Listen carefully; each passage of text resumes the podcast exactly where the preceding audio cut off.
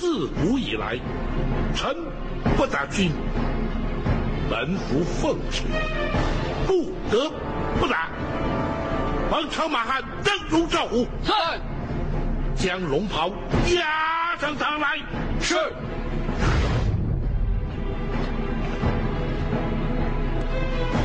如今，本府仗打龙袍，如同打军。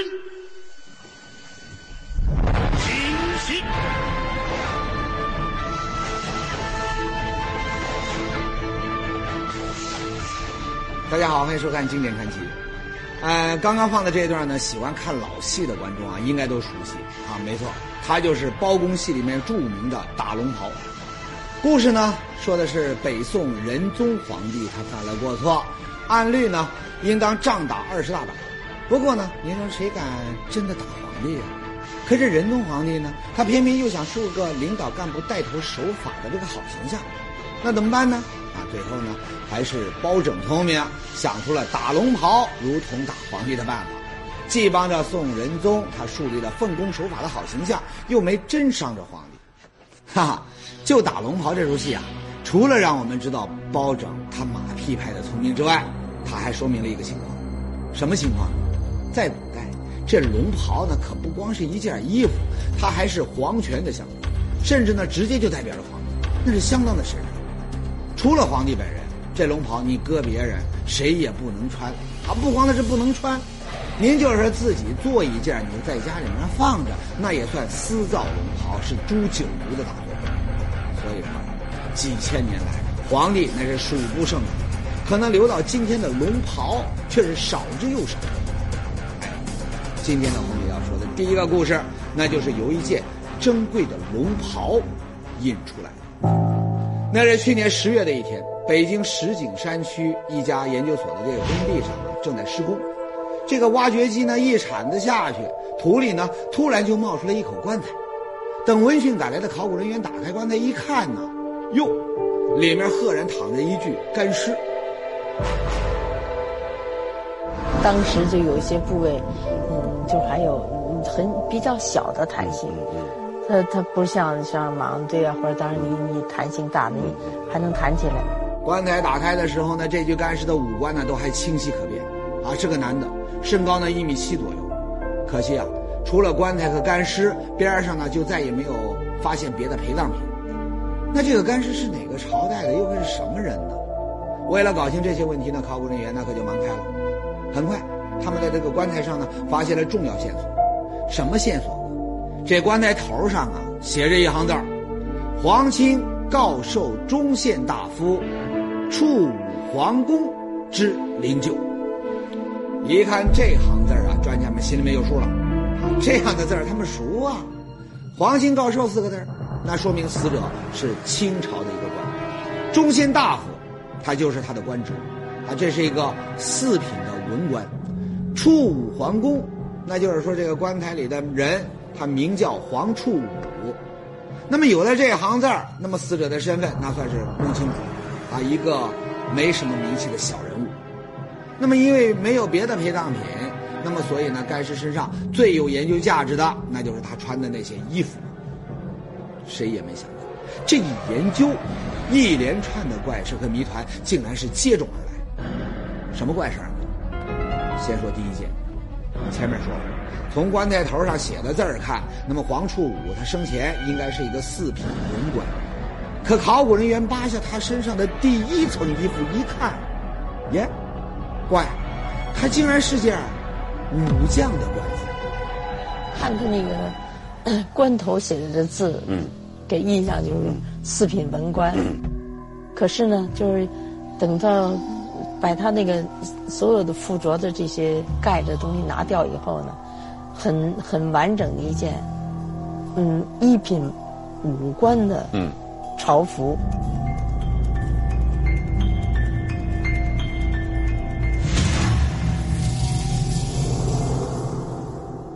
这个就是就是就是很奇怪。既然说到这儿哈，咱们不妨来增加一点历史知识。清朝的官服，大家呢在电影电视里面肯定都看过。你一眼看上去啊，那官服的样子都差不多。可其实啊。不同种类、不同级别的官员，官服那还是有区别的。其中最大的区别，那就是官服胸前的这块图案啊，也就是行话说的补子。官儿不一样，这补子上绣的图案也完全不同。说细一点，那就是文官的补子上绣的是飞禽，武官的补子上呢绣的是走兽，极品的官补子上绣哪种飞禽走兽，啊，那可一点都马虎不得。而让专家大吃一惊的是，这个黄处武最外面的这件官服补子上绣的竟然是一只麒麟，哎，太奇怪了。要知道，按当时的规矩，四品文官的补子上绣的应该是鸳鸯，而补子上绣麒麟的那只能是一品武官，这差的也太远了呀！这到底是怎么回事呢？不知道。就在专家们为这事一头雾水的时候。哎一件更让人吃惊的事儿又出现了，什么事儿？还是和衣服有关系。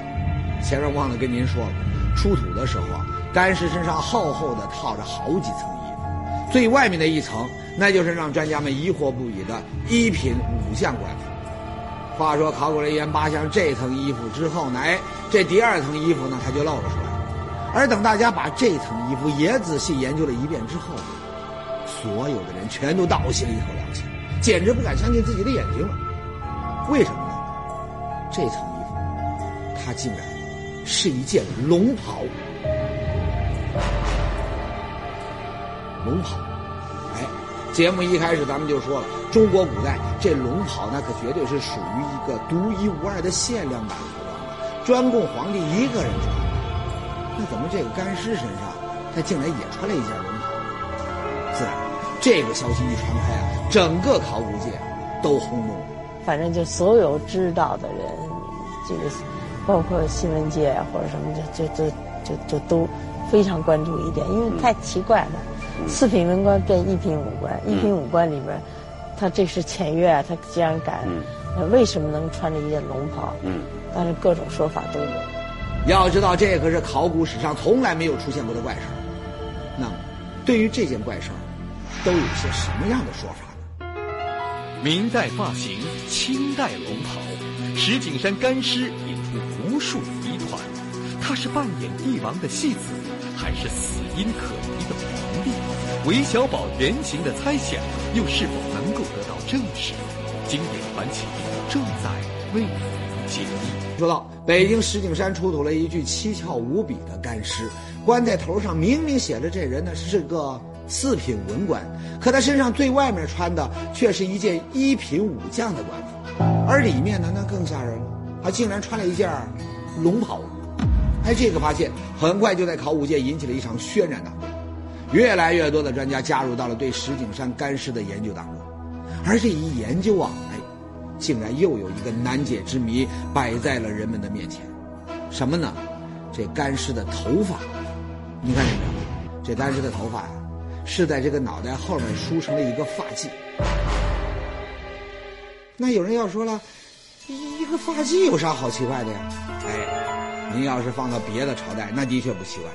可这干尸它是清朝的，那就不一样了。大家都知道，大清朝自打多尔衮入关之后呢，就搞了一个留头不留发、留发不留头的政策。中国所有的男人都得按照满族人的习惯，剃光脑门，在后脑勺呢再留一条大辫子。谁要胆敢不这么做，那就砍谁的脑袋。您想想看看，这黄树武，你甭管是一品武将还是四品文官，他那都是大清国的臣子，他怎么可能像明朝的人那样，在那个脑袋顶上他梳一个发髻呢？哎，这下呀，石景山发现的这具干尸，那真是出名了。不为别的，就为他浑身上下有太多难以解释的矛盾和谜团，梳的是明朝的发髻。却穿着清朝的龙袍，棺盖上写的是四品文官，身上却还穿着一品武官的朝服。所有的专家都在拼命的发挥想象力。哎呦，这究竟会是个什么样的人呢？是啊，这会是个什么样的人呢？一开始啊，有个猜测得到了很多人的认可。什么猜测呢？说这人呐，他是个唱戏的戏子。凭什么那么说呢？啊，原来在古代啊，能穿龙袍的除了皇帝，还有一种人，什么人呢？哼唱戏的。就拿这个京戏来说吧，这个角色那要是皇帝，演员那自然得穿龙袍。可按礼法，除了皇帝，任何人都不能穿龙袍。那怎么办呢？总不能这个戏里面一概不准出现皇帝的角色吧？那当然不能，活人哪能让尿给憋死啊？后来呢，有人就想出了解决的办法，什么办法呢？哈，先来看几张图片，这是啥呀？那您肯定会说了，大名鼎鼎的康师傅方便面呢？哎，错，您可瞧仔细了，人家那是康帅博方便面。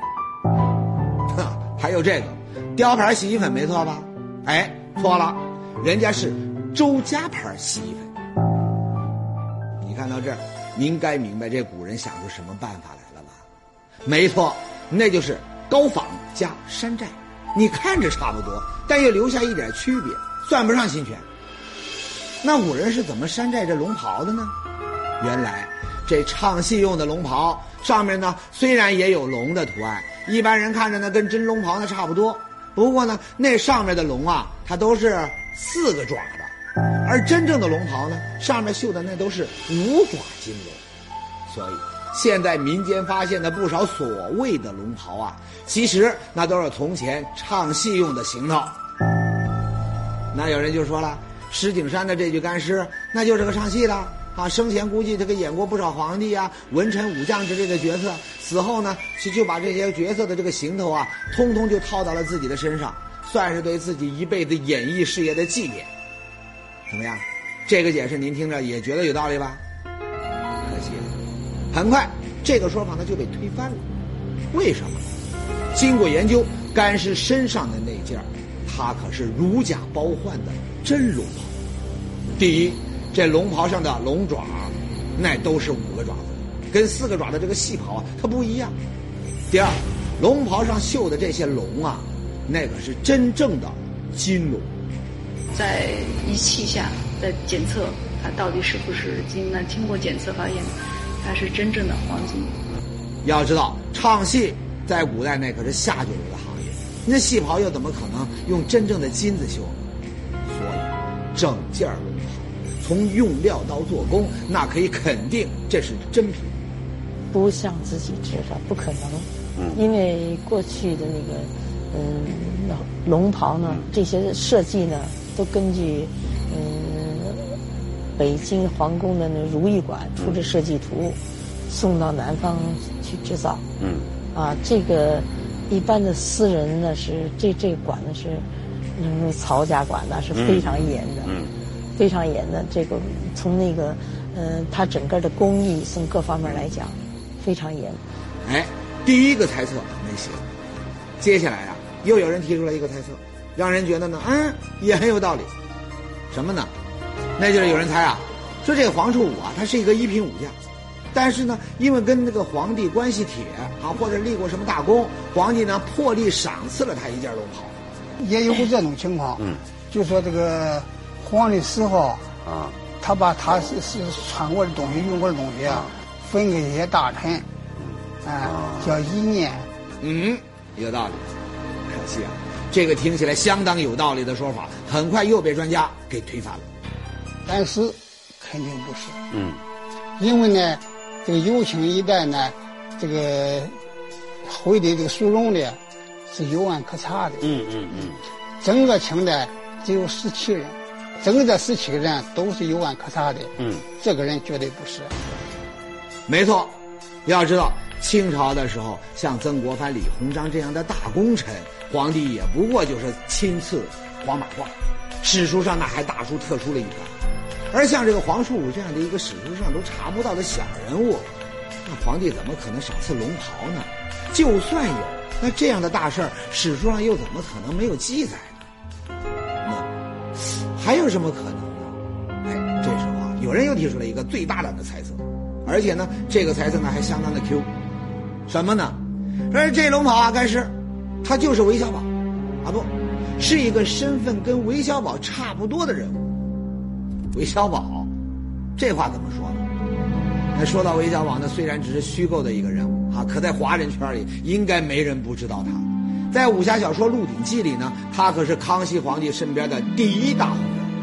那有人曾经统计过啊，在小说里，韦小宝被封过的官衔大大小小能有几十个，其中就有赐婚使兼钦差大臣这样的文官，也有鹿鼎公、抚远大将军这样的武官，从一品到四品全有。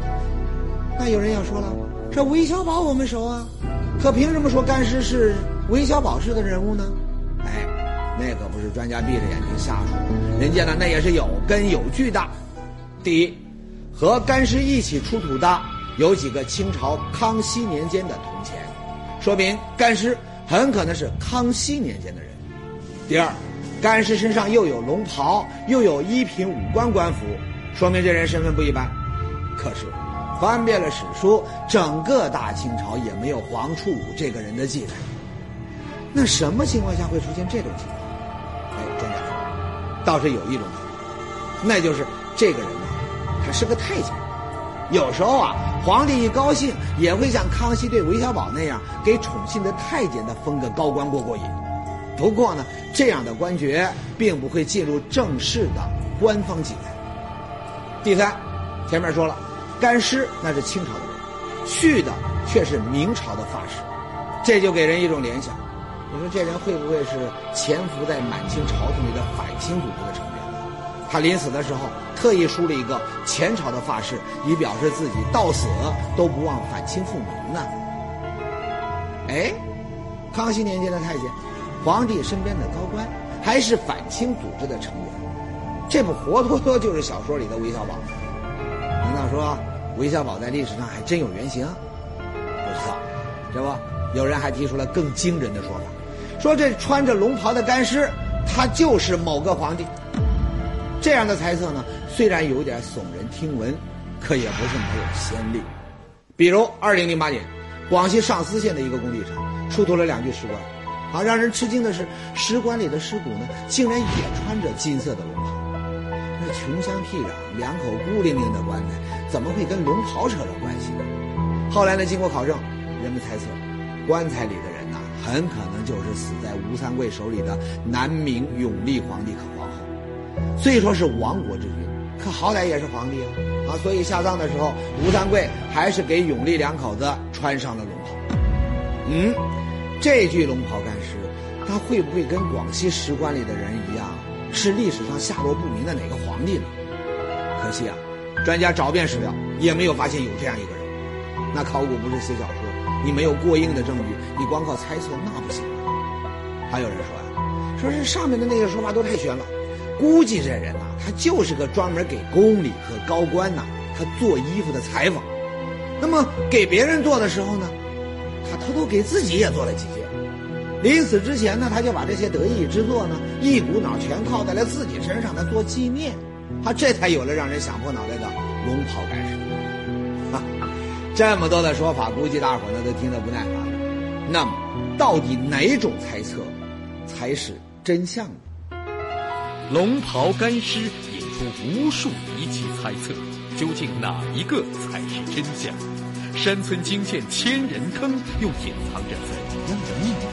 经典传奇继续为您解密。说到对于龙袍干尸的真实身份，那么各种各样的猜测呢都出来了。那么哪个才最靠谱呢？不得不遗憾的跟您说，这事儿啊，专家到现在都还在研究呢。那么等有了结果，我才能够告诉您答案。为了让您不白看一趟节目，那么下面呢，我再给您说一个找到了答案的。江苏常州的三星村有一片非常大的竹林，村里的几百户人家呢就住在竹林的四周。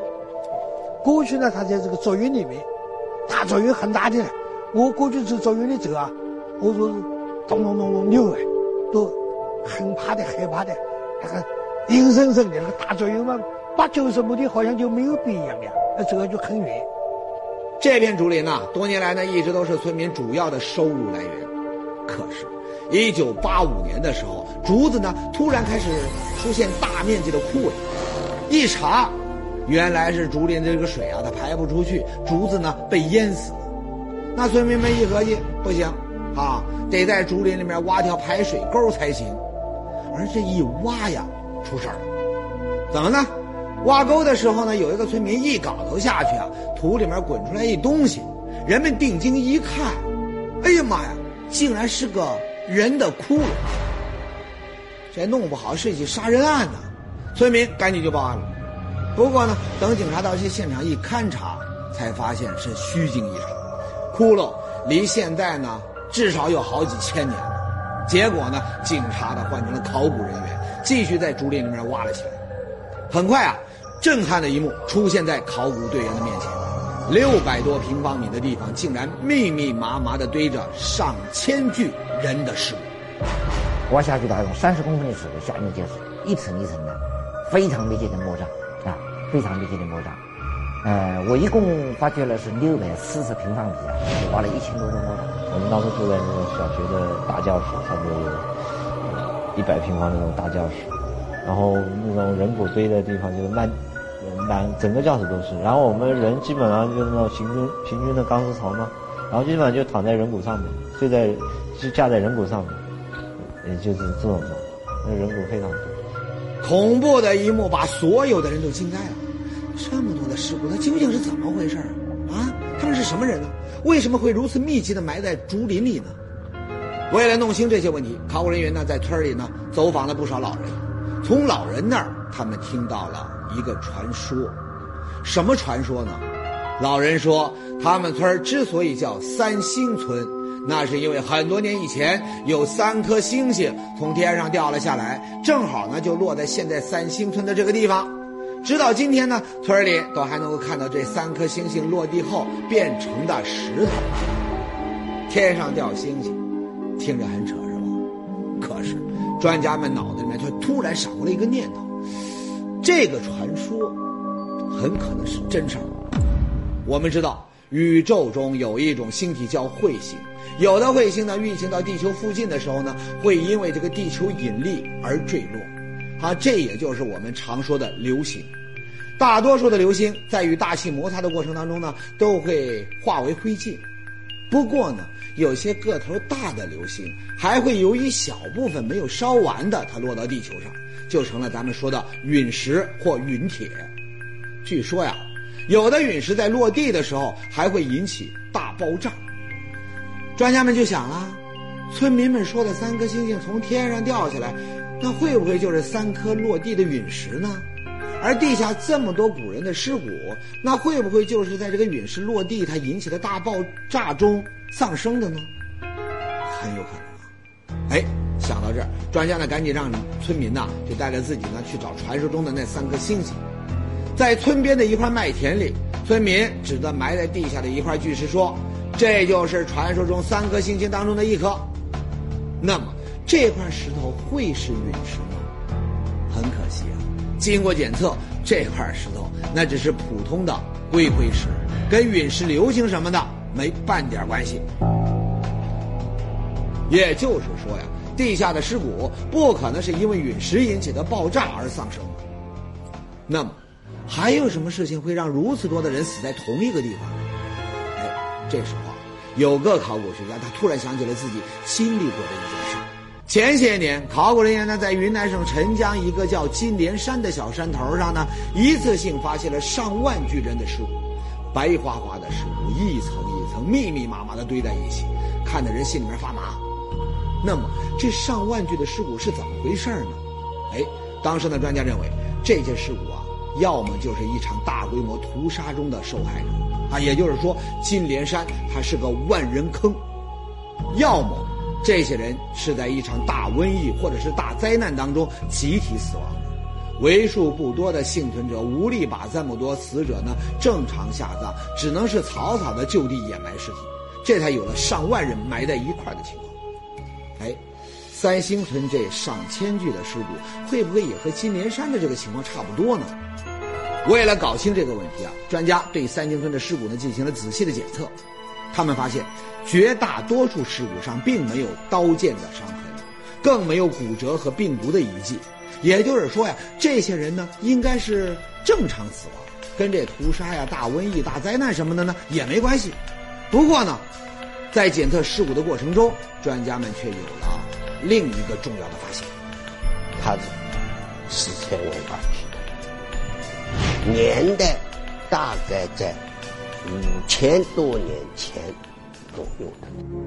也就是说，这些尸骨竟然是五六千年之前中国史前时期留下来的。这个结果一出来啊，更加震惊了所有的人。为什么呢？很简单，咱们节目虽然经常说一些千年古尸什么的，可您看过节目你就知道，那样的古尸都是在一些非常特殊的保存条件和这个自然条件下才能够形成的。那么正常情况下，你别说肉身了，就是人的骨头能够保存的年头那也有限。你过了一定的年限，骨头那也会化掉。而三星村所在的长江中下游地区，因为地下水位比较高，土壤呢又是酸性的，人的尸骨呢一般不会到一千年，它就会腐朽成灰，荡然无存。而这个三星村的这一千多具尸骨都五六千年了，又没有经过什么特殊处理，却还保存完好，能不让考古人员感到震惊吗？长江下游地区是能够是基本上是保存的很不好的，拿不起来的。看到那个人骨都那么完整，当时我就感觉到很奇怪，这是什么原因？是啊，上一个问题还没弄清楚，下一个问题又来了，怎么办呢？没别的办法，只能是继续发掘，找别的线索。果然，这一挖，两个问题的答案都浮出了水面。怎么回事呢？地表挖下去一米左右，下面就是全是螺丝壳，全是螺丝壳，螺丝壳非常多。凡是有螺丝壳的地方，里面的墓葬里面的人骨。器物保存的都非常好，这个螺丝壳对这个酸性的土壤起了这个中和的作用，为墓葬的保存提供了这个好的一个环境。原来尸骨的下面，人们发现了大量的螺丝壳、蚌壳。前面说了，长江中下游地区湿度大，土壤呢酸性强，尸骨容易腐朽，而螺丝壳不但能吸水，而且呢它还是碱性的。它和酸性的土壤一中和，哎，这个尸骨就不容易被腐蚀了。而且，在这些螺丝壳当中呢，考古人员还发现了一些骨针、陶器、石器这样的器物，可以肯定，螺丝壳那都是当时特意铺在尸体下面的，而里面的器物呢，全都是陪葬品。所以，这里当年应该是一个大的墓地，而当时的风俗呢，那就是墓上有墓，一层层的往上埋。这才有了堆在一起的上千具尸骨。哎，故事说完了。不过呢，说到螺丝壳，宏宇呢又想起了一个点，说是岳飞当年在风波亭被害之后呢，有一个正直的狱卒，因为敬仰岳元帅的为人和功绩，他就冒着生命危险，把岳飞的遗体呢偷偷的背了出来，埋在了钱塘江边的螺丝壳堆儿里。二十年后，岳元帅得以平反昭雪。朝廷呢，重金寻找岳飞遗体。据说呀，当遗体被从这个螺丝壳里面挖出来的时候，竟然骨肉俱在，完好无损。看来忠良遗骨得以保存，这小小的螺丝壳，那还